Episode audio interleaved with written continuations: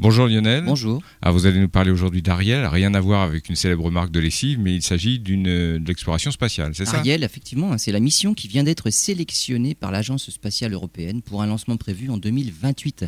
Après des années de recherche systématique de planètes autour des étoiles les plus proches, on passe maintenant à une phase de caractérisation, notamment de leurs atmosphères. Le télescope spatial Ariel sera équipé d'un spectromètre spécialement adapté pour sonder les atmosphères des exoplanètes. Sur les 4000 exoplanètes déjà répertoriées, 500 sont d'excellentes candidates pour Ariel. Et avec les autres projets qui démarrent dans les prochaines années, comme TESS, les cibles potentielles pour Ariel seront bien plus nombreuses encore. Ariel devrait être capable d'étudier des planètes telluriques, c'est-à-dire rocheuses comme la Terre ou Vénus, dotées d'une atmosphère étendue. Ariel sera en mesure de donner des informations sur la composition chimique de l'atmosphère avec un inventaire des molécules qui s'y trouvent, mais aussi un profil de température et de pression. Dans certains cas, on pourra même être en mesure de savoir s'il y a du vent.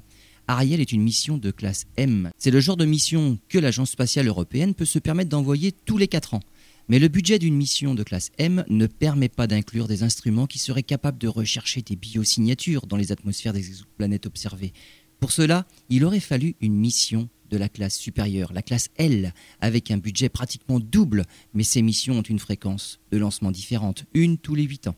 C'est le cas de la mission TEIA, bien plus ambitieuse qu'Ariel, qui a été éliminée lors de la dernière sélection. On a encore toutes les chances pour la sélectionner pour le lancement prévu en 2031.